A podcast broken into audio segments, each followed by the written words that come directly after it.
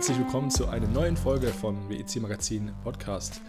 Ich bin David und wir sind wieder hier mit einem, ja, so einem News-Podcast, mit einer News-Folge äh, heute, ähm, weil nämlich kurz vor Le Mans kamen reihenweise Meldungen äh, heraus, die wir alle jetzt nach und nach ähm, bearbeiten müssen. Also heute geht es um den lang ersehnten Kalender für das Jahr 2024 und da sind einige Überraschungen dabei.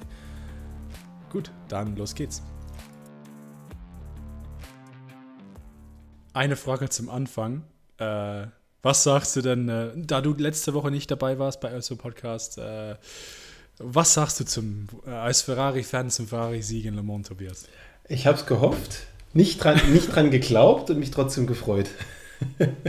also es war, also, ich habe sage und schreibe die 10 Minuten Zusammenfassung der, der, der WEC mir angeschaut und dann noch so ein bisschen was gelesen ringsrum und es sah schon eigentlich auch noch einen verdienten Sieg aus, so viel wie ich in dieser Kürze abschätzen konnte.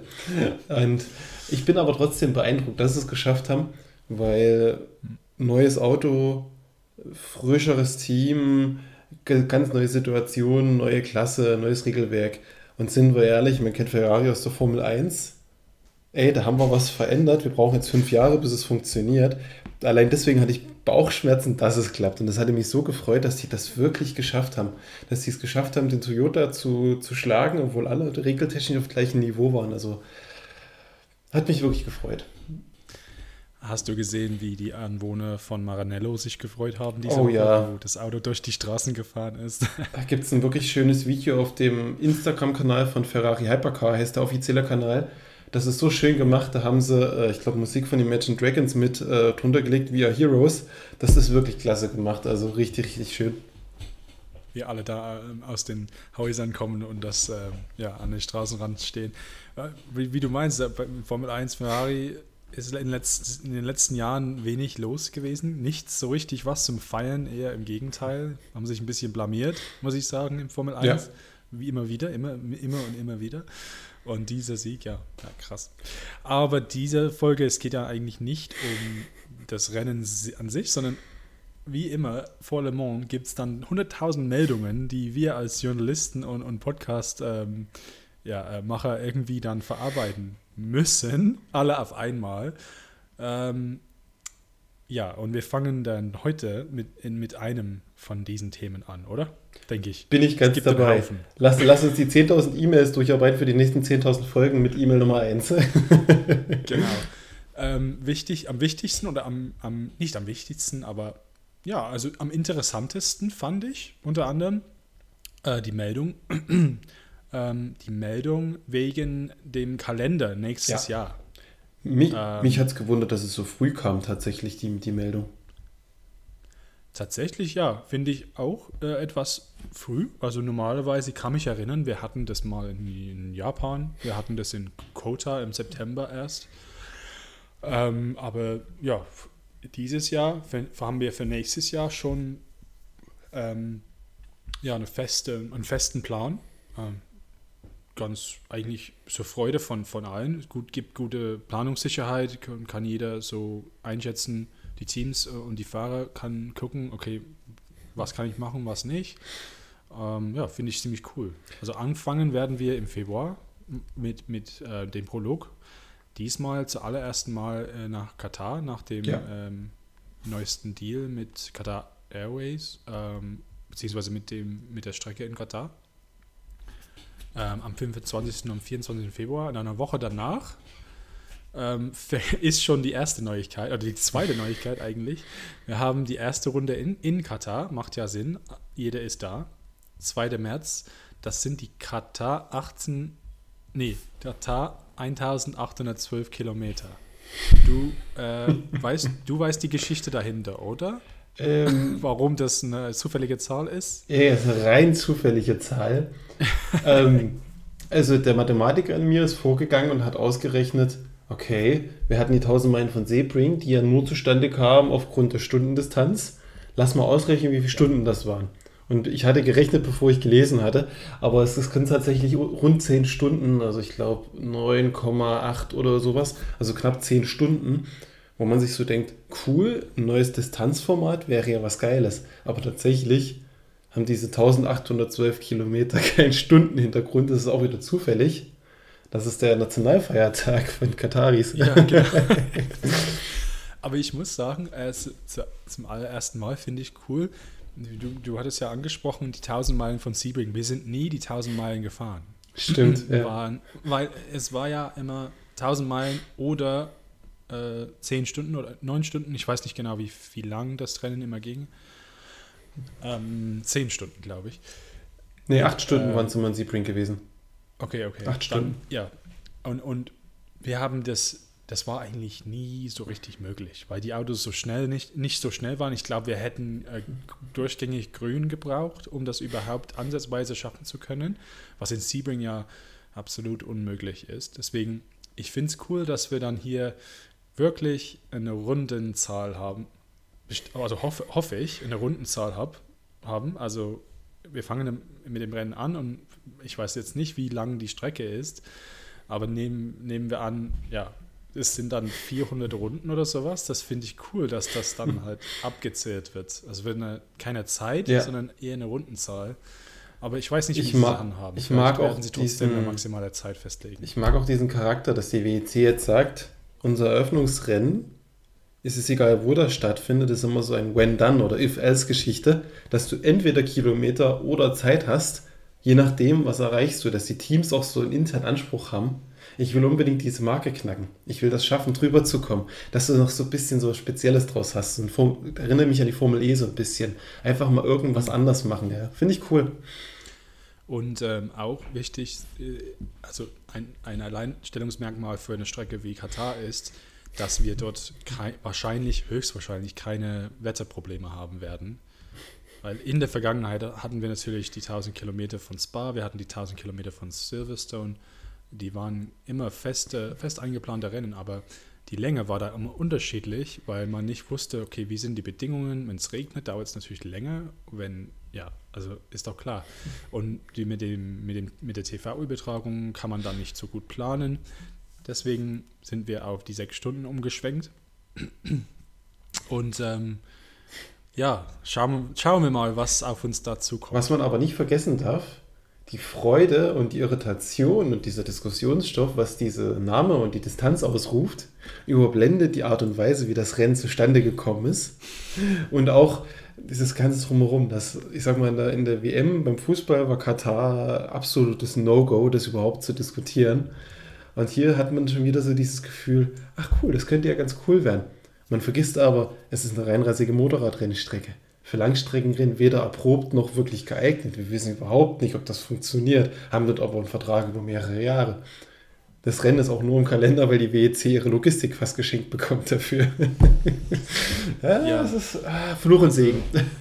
Wir, ja, auf Englisch sagen wir, wir, wir springen ins, ins Bett mit dem Teufel. Ja. Ähm, so wird wirklich übersetzt. Ähm, ähm, ja, ich weiß ich nicht. Schwieriges Thema. Irgendwie ist in jedem Bereich gerade in, in, der Sportlandschaft irgendwie Geld von den Golfstaaten im Spiel. Es gibt Geld von Vereinigten Emiraten in Radsport. Es gibt Saudi-Gelder im Fußball ohne, ohne, ohne Begrenzung. Es gibt Saudi-Geld in Golf. Ah, ja, schwierig, schwieriges Thema. Ich bin ähm, gespannt auf die sechs Stunden von Kuwait dann. Immer mehr, Katar, immer mehr arabische Rennen drumherum. Ich finde eigentlich, Mittlerer Osten hat einen guten, einen, äh, ist, ist für Rennsport ja eine, eine gute Sache, äh, wenn man sieht, wie ja, ziemlich zentral ähm, in der Welt. Also man kann von überall hin relativ einfach. Ähm, für Europa ist das relativ nah. Das Wetter ist immer gut. Es ermöglicht Autorennen im ähm, Winter. Da bin ich ganz bei dir. Ja. Das haben, hätten wir sonst so nie gehabt, dass man sagt, du, wann geht's los? Vielleicht mal das Datum, der 2. März. Also 24. Genau. Februar der Test. Das ist ja. so der Punkt, wo ich sage, ist theoretisch cool, das zu sehen für mich tatsächlich unpraktisch dieses Jahr, äh, nächstes Jahr das zu sehen. Das ist ein Ding, das musst du dann übernehmen. Bin ich schon mal wieder im Urlaub. Muss schon. Aber es ist auch schlimm. Die veröffentlichen immer den Kalender, nachdem ich meinen Urlaub gebucht habe. Das ist jedes Jahr das gleiche. naja. das macht nichts, weil äh, eine, eine, auf der anderen Seite, äh, durch den Deal mit Katar haben wir verschiedene andere Stationen im Kalender. Dazu kommen wir gleich. Ja. Ähm, die, die, die, das Deal, der Deal hat das halt quasi ermöglicht, äh, ja. unter anderem. Ähm, ja, äh, auf jeden Fall finde ich es besser, ähm, Prolog irgendwo in Katar zu haben als in Sebring, weil Sebring finde ich überhaupt nicht geeignet für einen Pro Prolog, muss ich sagen, äh, für, für, die, für die Anzahl an Autos und so und für die, für die Unfälle, die da, dort passieren können, die gleich alles zunichte machen können. Ähm, und, ja, und, das ist für mich e-, eher nur so eine Teststrecke. Und auch ein ganz wesentlicher Vorteil, wenn ja, beim Prolog was kaputt geht, dank Qatar Airways und der, der, der, Ort und Lage ist es halt einfacher, Ersatzteile oder Ersatzfahrzeuge vor Saisonstart wirklich dorthin zu bekommen. Wenn in Sebring was Schrott war, war Sebring für dich gelaufen. Und das ist ein nennenswerter Vorteil, wenn man eingestehen muss, ja. Ja, ich erinnere mich an Project One, ne? da mussten sie ein neues Auto genau so ist es. Äh, nachdem das von Bergmeister äh, in Flammen aufgegangen ist und so weiter. Ganze ja, Aufruhr deswegen.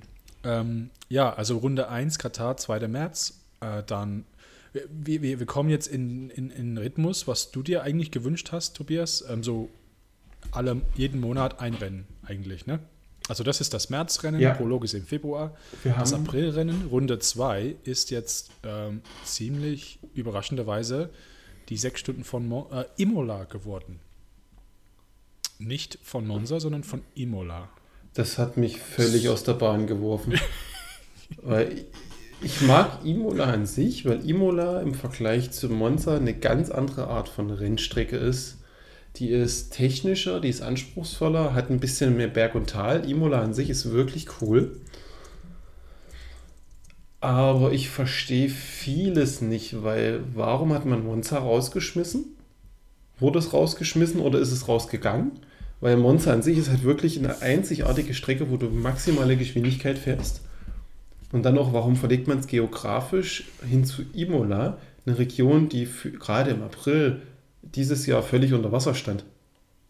Da eine Region, die völlig regenanfällig ist. Also ich, so sehr ich mich freue, dass Imola eine Chance bekommt, aber irgendwie verwirrt es mich ungemein. Ich kann deine Verwunderung vielleicht etwas ähm, auflösen. Oh, gerne. Ähm, soweit ich weiß, ist das jetzt ein Einjahresdeal für Imola weil Monza zu der Zeit ähm, Arbeiten an der Strecke und an der Infrastruktur du durchführt und ähm, schon gesagt hat, wir können das ähm, im April nicht äh, machen. Also so früh im Jahr können wir gar nicht ähm, irgendwas veranstalten. Ähm, deswegen haben sie jetzt deswegen haben sie jetzt umgeschwenkt mm. auf Imola für ein Jahr. Also wirklich nur ganz kurzfristig ja. ähm, nur einmal. Also wer, wer in Imola die WEC-Autos und eine Hypercar sehen möchte, dann 2024 ist es wahrscheinlich die, die einzige Chance, wer, wer weiß. Äh, aber äh, Stand jetzt gehen wir dann wieder zurück nach Monza. Ähm, ich glaube, hätte der, das Monza-Rennen im Juli, im Juli stattgefunden, so wie äh, dieses Jahr, dann hätten sie keine Probleme damit gehabt. Aber mhm. wir haben eine Änderung in der, in der Struktur des Kalenders. Ähm, wie gesagt, dazu kommen wir später. Ähm, also Imola, April. Ja, du meinst, ähm, das Wetter war dieses Jahr für Formel 1 im Mai nicht so ganz cool. Wurde abgesagt. Ähm, ja. ja, genau. Also ähm, hoffentlich äh, hatten wir, haben wir dann solche Probleme äh, nicht. Und hoffentlich haben sich die Leute da ähm, von dem ganzen Ereignis erholen können. Und ja, keine Ahnung, es war eine Riesenkatastrophe. Ne? Also, das stimmt mich jetzt irgendwie noch trauriger gerade, nachdem du mir das jetzt gesagt hast. Weil Wieso? das ist dann so eine Geschichte wie mit Portimao damals. Wir nehmen das jetzt als Ersatzrennen, dann hast du ein Rennen, was cool ist, und dann fällt es erstmal wieder raus. Weil bei Imola muss ich sagen, das ist eine Rennstrecke, die hat durch ihren Charakter wirklich das Potenzial, ein richtig geiles Rennen abzuliefern. Und du weißt dann ganz genau, du hast ein Rennen, was dir gefällt und ist vielleicht noch geiler als Monza, was durchaus passieren kann. Und dann kommt das nicht wieder. Ah, sowas mag ich nicht. Ja, ja ich meine, aber Imo, äh, ob Imola oder Monza, das, ist, das sind für mich zwei Traditionsstrecken, die ja wahnsinnig sind. Und ähm, wenn die jetzt wieder zurückgehen nach Monza, finde ich das jetzt nicht schlimm. Ähm, Imola hat immerhin ELMS normalerweise. Dieses Jahr wurde das auch abgesagt, Stimmt. wegen einem anderen Grund, aber ähm, normalerweise fährt die ELMS in Imola. Ähm, ja, schauen wir mal. Ich, ich denke manchmal, die Strecke ist zu eng für so ähm, verschiedenen Klassen an einer Strecke. Ähm, aber ich verge ich habe das zuerst gedacht und dabei habe ich vergessen, nächstes Jahr gibt es keine LMP2s. Das ist der Punkt. Dann ist es schon wieder extrem Ja. cool, ja. Das ist extrem cool. Dann haben wir eigentlich relativ kleine Strecke, nur GTs, nur Hypercar. Also eigentlich ziemlich optimal für mich, für meine Begriffe. Äh, ja, ich freue mich, dass das war das letzte Mal. Das ist interessant, weil es hat für mich so ein bisschen Geschichte, ähm, weil me- meine Einführung in die WEC damals war äh, das Le Mans-Rennen im Jahr 2011. Und da war ich total begeistert von dem Rennen. Und danach kam ich nach Hause und fand heraus, dass äh, das Teil, ähm, dass in dem Jahr zum ersten Mal seit langem Le Mans wieder Teil einer Meisterschaft war. Und diese Meisterschaft hieß, hieß damals die ähm, ILMC, also International, Intercontin International Le Mans Cup. Ich glaube, irgendwie sowas, ja. Ja, und wir, da, da gab es verschiedene Stationen, ganz komisches Kalender. Also ich glaube Silverstone, Le Mans, Imola, Türkei. Ja, und dann noch ähm, Petit Le Mans und ähm, in Amerika und Suhai in China. Also das Rennen nach Le Mans war eben Imola und das war das letzte Mal, dass LMP1 dort gefahren ist zum Beispiel. Ähm, das, das Rennen habe ich so tatsächlich zu Hause geguckt. Ähm, äh, Peugeot hat gewonnen. Ja, also ähm, cool. Also April, äh, am, am, am 21. April soll das alles Und was mir auch gefällt, eine ordentliche terminische Struktur. Ungefähr immer drei bis vier Wochen zwischen den Rennen, jeden Monat ein Rennen. Mhm. Und da passt das ganz gut rein. Also ich bin sehr gespannt. Ich sag mal, so. das Rennen, das danach kommt, ist weniger spannend. Das ist irgendwie sehr vertraut. Nur der Name wird immer länger, aber sonst. Aber ähm, die, das sind die sechs Stunden von, von Spa, ne? Wenn ich Ähm, bitten darf, die Total Energy Six Hours of Spa-Francorchamps. Wenn schon, dann beim vollen Namen. Die, ähm, ja, das ist am 11. Mai. Ja, du, das ist etwas problematisch. Weißt du warum? Weil Nürburgring, oder? Bitte? Nürburgring ist der nicht in demselben Zeitraum, oder? Genau am selben Tag. Ach so. Ja. Geil. Nürburgring 24 Stunden am selben Wochenende. Stimmt, sonst war Spa immer am 2. Mai gewesen. So um den Mai-Feiertag. Das dürfte ja ein Feiertag sein. Also ich denke mal, Ist das der Ja, Männertag, ja? ich weiß es jetzt nicht. Oh, Ähm, ich guck mal kurz nach. Da kannst du eine Weile weiterreden. Weil, weil 24 Stunden Nürburgring ist immer an einem Feiertag. Das ist immer die Manchmal- Männertagswochenende, genau. Und in, vorher, früher war es mal am Pfingsten, weil Pfingsten so äh, früh war. Und dann Pfingsten hat sich immer nach hinten äh, bewegt oder nach vorne, ich weiß es nicht. Irgendwas war. Aber die, die, ja, die wählen bewusst immer an Feiertagswoche aus. Dieses Jahr war es auch nicht anders. Das war auch am, am, an der Himmelfahrtwoche. Äh. Ja, du hast recht, das ist genau das Himmelfahrtswochenende. Das ist tatsächlich der gleiche, Himmelfahrtswochenende. ist der gleiche Termin wie äh, Nürburgring. Verrückt. Ah, okay, ja, ja, das ist, und ich glaube auch Formel E an dem Wochenende auch, es ist, oh, ganz blöd. Ich, mich mich, mich würde es nicht ähm, überraschen, wenn, wenn das, wenn das ähm, nach vorne bewegt wird, eine Woche. Ähm, weil Meinst der du? 4. Mai, ja, weil 1. Mai ist dann auch ein Feiertag. Nee, Die Belgier haben das auch gerne um den, um, den, um den 1. Mai rum. Also wenn die das am 4. Mai dann stattfinden lassen, Es gibt einen Vertrag ja immer noch zwischen Formel E und WEC, dass die keine Rennen am gleichen Tag haben dürfen. Und dass jeder Ja, da- jeweils ein Vorschlagsrecht hat. Also es gibt bestimmte Rennen, die bei der Formel E heilig sind, die darf die WEC nicht anfassen und andersrum. Jetzt muss ich mal ich meine, gucken in den Kalender. Ich meine, dass die Fo- Formel E hat da, hat da ein Rennen an Stimmt, die hat nämlich auch den 11. Mai in Berlin. Ja. Also wird, Also- da wird der WEC-Termin definitiv nach vorne wandern, weil nämlich das Berlin-Rennen können die nicht ohne weiteres verschieben. Das ist logistisch schwieriger.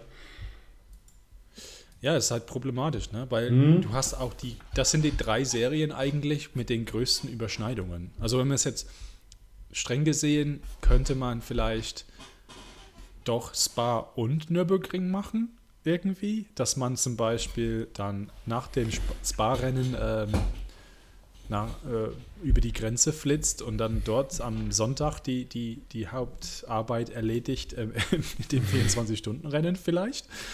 Aber dann ähm, Formel E. Was aber auch gehen würde, man macht Spa einfach am Freitag Renntermin. Kann ich mir auch vorstellen. Weil wenn Donnerstag Feiertag ist, machst du Freitag, Samstag. Dann könntest du nämlich beide Rennen wahrnehmen, ja.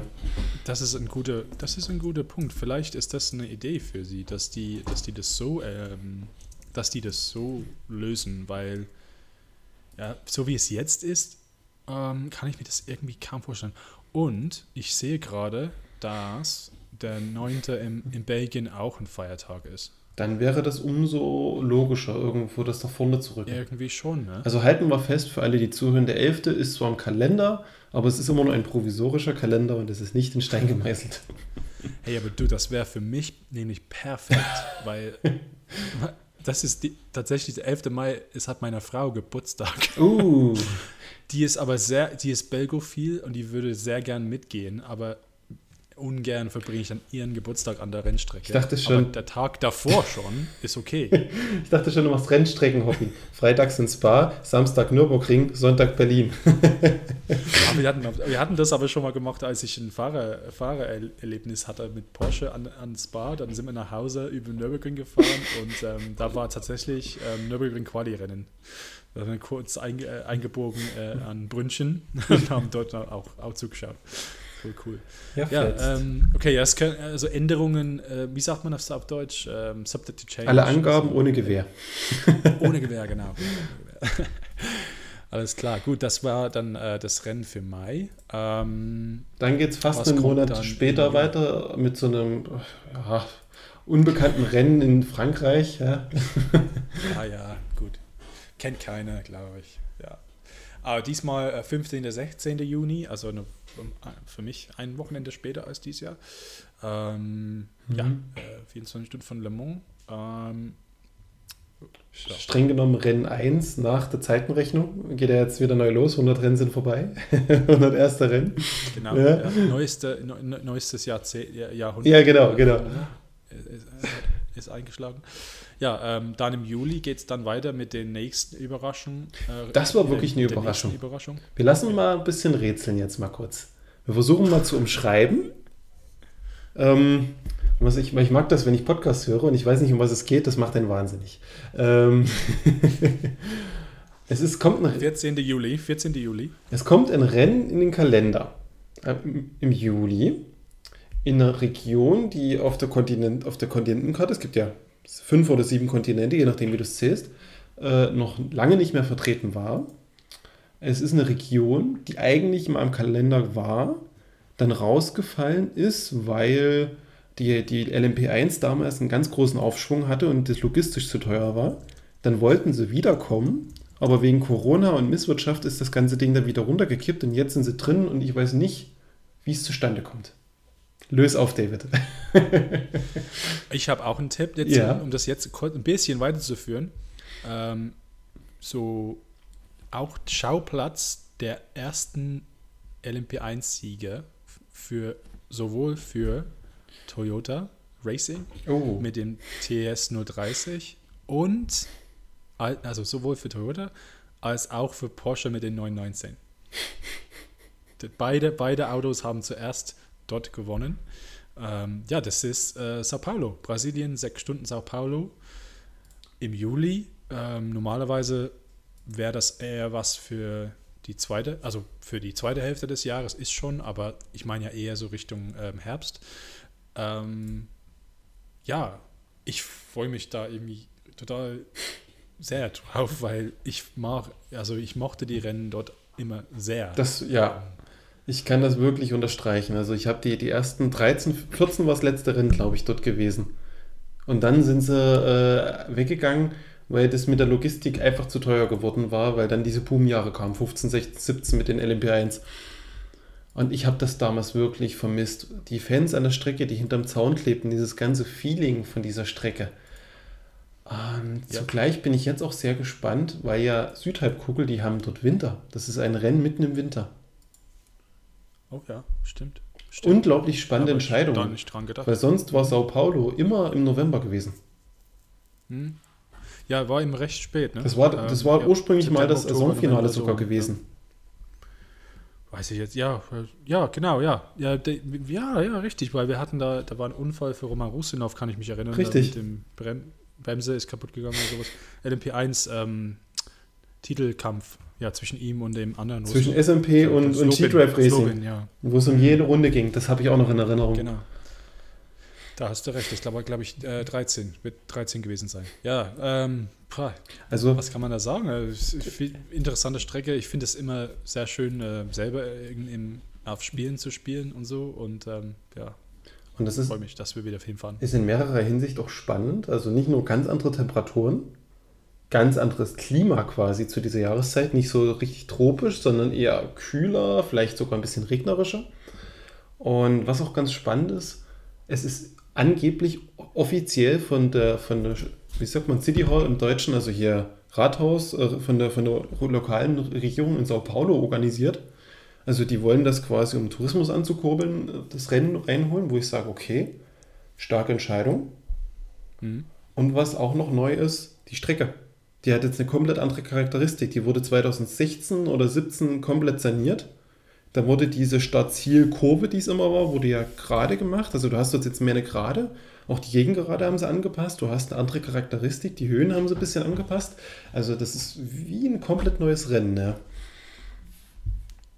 Also dort, dort ein Rennen zu sehen, ist für mich so ein, ein Traum irgendwo, irgendwo in der Zukunft. Da, da möchte ich auf jeden Fall dorthin. Ähm, und es ist für mich das erste Zeichen, dass wir wirklich jetzt Richtung, wir haben Hypercar, ja. wir haben diesen Hype um die Serie, so viele Teilnehmer, so viele Werksmannschaften. Das ist für mich das erste Zeichen, dass wir wirklich jetzt wieder Richtung Weltmeisterschaft gehen. Ja? Dass wir nicht nur so, so, ein, so ein Ding haben, was jetzt nicht so, ah ja, ja, so halbherzig, was ja auch, das hatte ja auch die Gründe, ja.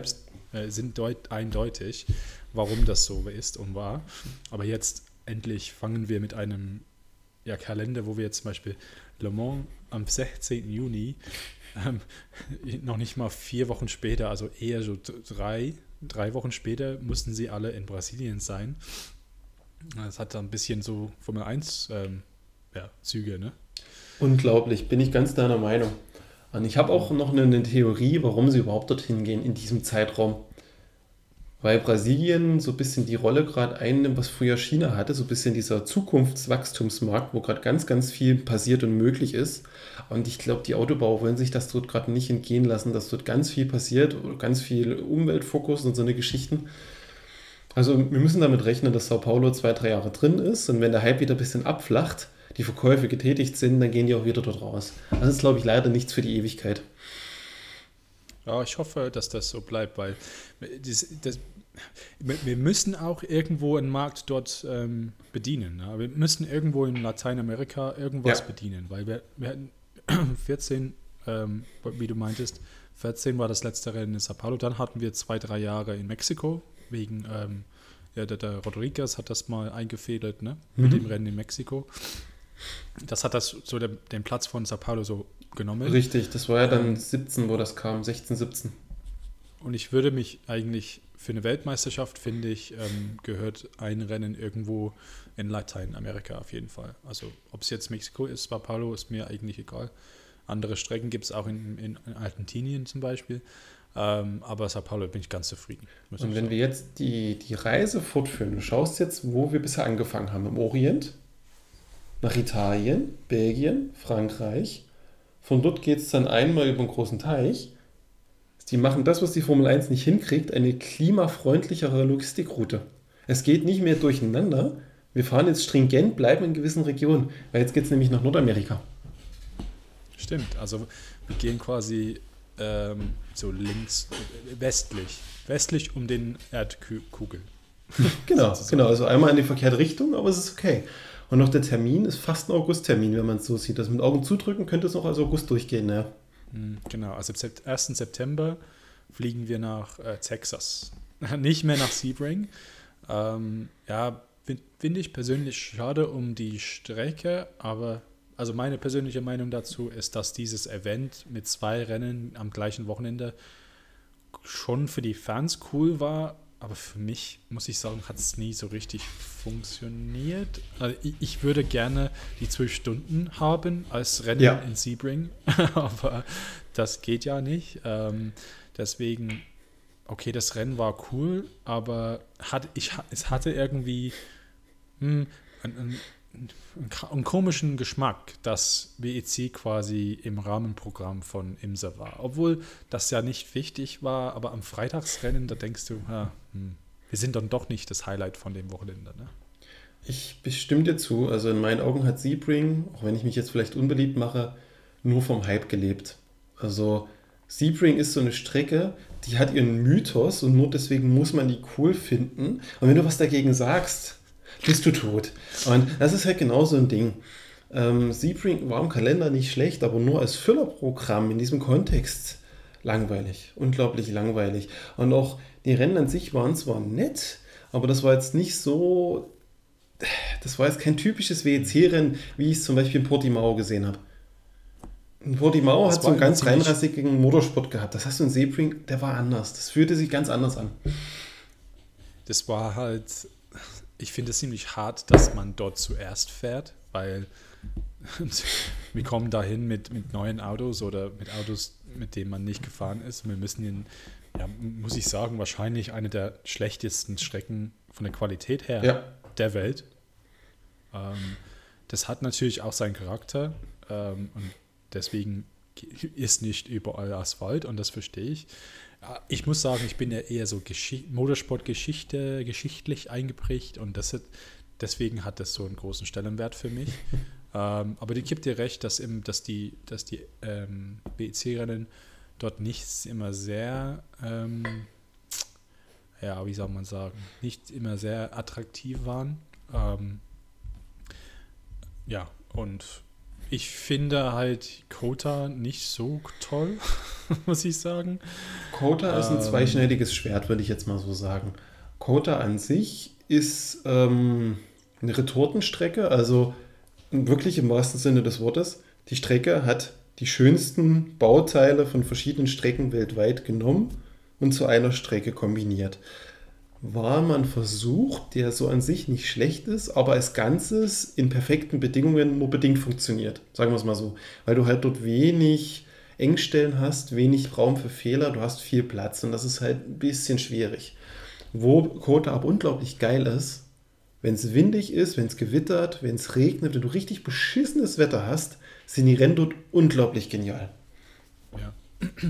Die, ähm, aus meiner Sicht hat es immer ein bisschen auch darunter gelitten, dass das Rennen so, so für uns äh, durch die Nacht war. Ne? Also ich kann mich an Mitternacht anfangen, also Rennanfang ja. Mitternacht erinnern. Ich kann mich an das letzte Jahr in, Co in Kota, ähm, das war etwas eher äh, losgegangen, aber trotzdem ziemlich spät, also vielleicht um 22 Uhr oder um 20 Uhr. Ja. Ähm, ja, das hat halt mit der Zeit, mit dem Zeitunterschied zu tun.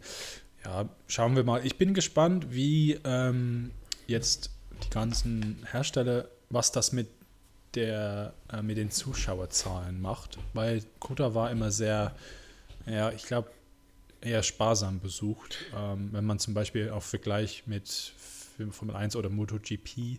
Es liegt am Ende der Welt. Ein bisschen Problem. Die Reise dorthin nehmen die ja. wenigsten auf sich. Und Texas ist jetzt ein nicht so wirklich bekannt als Motorsport-Nerd-Hochburg. Ja. Das ist ein bisschen schwierig. Glaub, Ost, ja. Austin ist schon ziemlich cool als Stadt, aber dann, du musst halt wirklich das auf dich nehmen, dass du dorthin ja. fährst. Ja, also, ja. Naja, und von dort. Ich sage auch, äh, ganz kurz noch zu, zu Texas, also ich finde es cool, ja. diesen Namen Lone Star Le Mans, den habe ich irgendwie immer lieber gefallen, als die sechs Stunden vom Circle of the Americas. Das war irgendwie knackiger, aber ich denke, das ist auch bloß eine One-Time-Show wie Imola. Sagt mir mein Bauchgefühl. Okay. Also mein Bauchgefühl. Du, du, du bist da immer, ähm, du bist noch für Penske Indianapolis Rennen. Entweder das, entweder das oder was völlig anderes. Und das, das sage ich mit dem Bauchgefühl, weil die sehen ja, was die Formel 1 macht und dass viele verrückte Dinge dort möglich sind und Motorsport dort gerade populär ist. Und ich glaube, die WEC sucht jetzt so ein bisschen einen Platz, wo die WEC wirklich ein Highlight ist, wo du hinkommst und auch mal 1000 Dollar fürs Ticket verlangen kannst. So einen richtigen Kracher, wo du diesen Hype mitnehmen kannst. Und ich glaube, der Skoda ist jetzt einfach aus der Not heraus entstandenen Versuch zu gucken, wie kommt es dort an und nächstes Jahr zieht man weiter, dass du wie so eine Roadshow hast durch die USA. Das kann ich mir gut vorstellen. Okay, ja, bin gespannt, wie es sich dort entwickelt. Ähm, hier jetzt noch, also von, von Kota geht es dann wieder nur zwei Wochen später. Also da sieht man, mhm. die, die verkürzten Abstände, die machen sich eigentlich bemerkbar. Ne? Ähm, das steht, hatten wir in der letzten Schiffslogistik ist weggefallen. Das merkst du ungemein. Es ist endlich mal ja. richtig was möglich, ja. Genau. Und also nicht mal zwei Wochen später geht es dann in Fuji los. Also wir fliegen dann einen Tag zurück ähm, über internationales ähm, Linie, diese, diese Zeitlinie. Die Datumsgrenze, und, ja. Äh, sind, Genau, am 15. September sind wir in Fuji für die sechs Stunden. Ähm, Traditioneller ja, Termin kann man schon fast sagen, ja. Genau, hat sich so fest etabliert. ähm, ja, und dann ähm, am 2. November Saisonfinale in Bahrain, wie gewohnt, mit den acht Stunden. Ja. Ähm, hat sich jetzt auch irgendwie, es, es hat es nicht verlängert auf zehn Jahre oder sowas. Ist das war das nicht bekannt? Die, genau, ähm, Spa wurde verlängert um fünf Jahre und Bahrain wurde auch für mhm. Timani um zehn Jahre. Und die beiden Termine sind auch fix, jeweils in den Zeiträumen bleiben jetzt die nächsten Jahre so. Und Katar hat ja sowieso, ja, also glaube ich, auch einen fünf- oder einen sieben Jahres-Deal gehabt. Das war auch relativ lang. Ja. Also wir haben da schon bekannte, ähm, bekannte Sachen im Kalender, wir haben aber auch völlig neue. Und, ähm, und das, ja, ich mein, was schön ist, schon. die WEC schlägt mit diesem Kalender jetzt auch endlich mal eine komplett andere Richtung ein. Also früher, die letzten zehn Jahre war das immer traditionell. Wir haben die Strecken drinne gehabt und dürfen ja nichts verändern. Und jetzt hast du so ein Gerüst in meinen Augen. Du hast Konstanten, die vertraglich abgesichert sind und den ganzen Spaß finanzieren. Das ist Spa, das ist Katar, das ist Bahrain und das ist, glaube ich, Fuji bedingt durch Toyota, solange wie Toyota mitfährt. So, also die vier Rennen sind immer fix. Und alles andere ist jedes Jahr neu. Alles andere kann jedes Jahr wegfallen. Hast du jetzt gesehen, Portimao ist rausgefallen. War reingekommen als Rennen, wo gesagt wurde, kommt rein, wollen wir eigentlich langfristig behalten. Und jetzt hat man gemerkt, du, wir probieren es durch. Wir besuchen die Welt. Jedes Jahr was anderes, dass jeder Ort so ein bisschen mal das WEC-Feeling und die Hypercars sehen kann. Das erinnert mich so an die Struktur, wie die Formel E ihre Kalender baut. So sehr dynamisch. Un unplanbar und unberechenbar. Weil ich meine, die Formel E fährt zum Beispiel in Portland dieses, nächstes Jahr.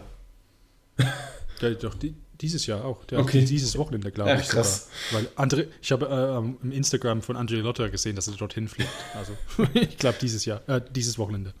Ja. Und klar, als traditioneller Motorsport-Fan, der Formel 1 von früher kennt und so, tut das weh, wenn man jedes Jahr sich auf was Neues einstellen muss, aber irgendwie finde ich es auch gar nicht so schlecht.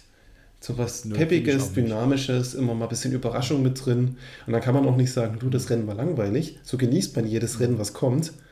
Es könnte nur das einzigste sein und dann ist wieder zehn Jahre Pause.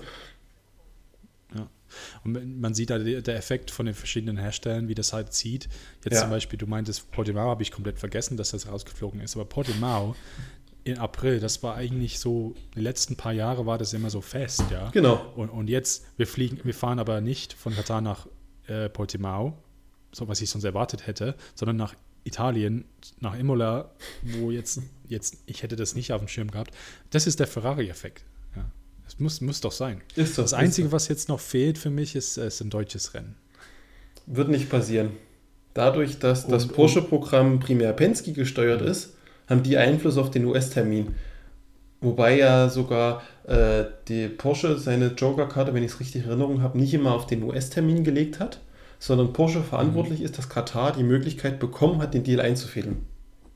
Okay. Also Porsche hat Katar okay. mit organisiert ich, ich kann mir nur vorstellen, dass die das vielleicht ein bisschen so ähm, ja, um, umstrukturieren für die Zukunft. ich kann mir schon vorstellen, dass ein neues Rennen dazukommt, vielleicht. Ähm, wo das dann stattfindet. Großbritannien, zehn, zehn peilen sie vielleicht an, ja. Äh, Großbritannien fehlt auch. Ich meine, ich weiß, das ist für dich nichts, aber es ist äh, auch historisch geprägt, hat eine große, gro äh, viel, große Fahnschaft, also viele fahren dorthin. Mhm. Normalerweise, also ich könnte mir vorstellen, wie ich das jetzt an, anschaue, lass uns mal ähm, Kota in, in, Oktober, in, in, Oktober reinrutschen und, und Brasilien in August, dann hat man im Juli Platz für noch ein Europas, europäisches Rennen. Und da wäre Deutschland vielleicht oder ähm, eher wahrscheinlich Großbritannien. Ich will dir die Hoffnung nicht nehmen, aber die, das, die, die WEC hatte wieder so eine Fan-Umfrage gemacht, weiß nicht, ob du das mitbekommen hast. Und da war so ein hm. bisschen der Subkontext gewesen, man möchte internationaler werden und weg von Europa.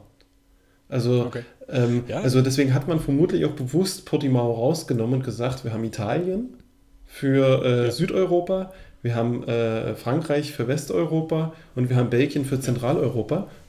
Blöd gesponnen. Da hast du die wichtigen geografischen Märkte in Europa abgedeckt. Und damit, damit ist das ausgelastet. Also ich gehe davon aus, die zehn mhm. Rennen sind vertraglich möglich mit den Teams vereinbart. Das ist auch das, was mit der Logistik vereinbart ist, stand jetzt. Das heißt, zwei Rennen werden nächsten Jahre noch dazu kommen und wenn das so weiter wächst, dann nächstes und übernächstes Jahr jeweils ein neues. Die spannende Frage ist, wo sind die Märkte, wo Geld verdient wird? Mein Bauchgefühl sagt mir Südostasien, Indien, irgendwo in der Ecke noch was. Kann ich mir sehr gut vorstellen. Australien ist auch so ein Thema, Australien. ganz lange schon wieder im Gespräch und taucht immer wieder mit auf. Oder Afrika. Irgendwo dort in den Bereichen, sagt mein Bauchgefühl. Wir dürfen vielleicht auch nicht China vergessen, obwohl jetzt, ja, wir, wir waren auch öfters in China und jetzt durch Pandemie und so hat sich das, ja, normalisiert sich das alles auch wieder ein bisschen. Auch eine Option, dass sie zurückkommen, ähm, ja. Aber zurück zum Europakalender eigentlich, ja, wenn wir sagen, okay, wir haben drei Rennen in Europa, die sind in Spa, in Le Mans und in Monza, also ja, okay, alles klar, Deal. da kann man nicht meckern, oder? Da bin ich völlig zufrieden. Die, Guck mal, es oh, hätte auch kommen können äh, äh, Silverstone, Lausitzring und, und, irgendwas im tiefsten Polen. Es hätte noch viel schlimmer kommen können, ja. Also von daher, ähm, ja, bin gespannt, wie. Erstmal bin sehr gespannt auf nächstes Jahr, wie, ja. ähm, wie, wie, wie, sie, wie diese Rennen dann werden. Ähm, gleich mit den Neuheiten äh, anfangen und so weiter. Und ja, äh, freue mich auf die Rückkehre äh, in, in, in, den Kalender und ja, ansonsten, ja, cool. Also schreibt uns gern, wenn ihr Feedback, Ideen, Kommentare, Gerüchte, vielleicht auch äh, geheime Infos seid und Leaker seid, könnt ihr uns gern anonym schreiben. Also wenn ihr da so Meinungen, Kommentare habt zum Thema Kalender 2025, vielleicht auch so ein bisschen Wachstum und Expansion, schreibt uns das gerne an unsere Podcast.wec-Magazin äh, oder Telegram-Gruppe. Wir hatten zuletzt Nachrichten auf Facebook bekommen. Wir hatten auf Instagram Nachrichten bekommen, wo ich auch völlig überfordert war, dass sowas genutzt wird inzwischen bei uns. Ähm wir sind sehr vielfältig erreichbar. Genau. Gut, dann ähm, für heute ähm, machen wir Schluss und ähm, hören uns nächste Woche mit der nächsten Folge. Ähm, und äh, ja, bis dahin. Bis dahin. Tschüss. Tschüss.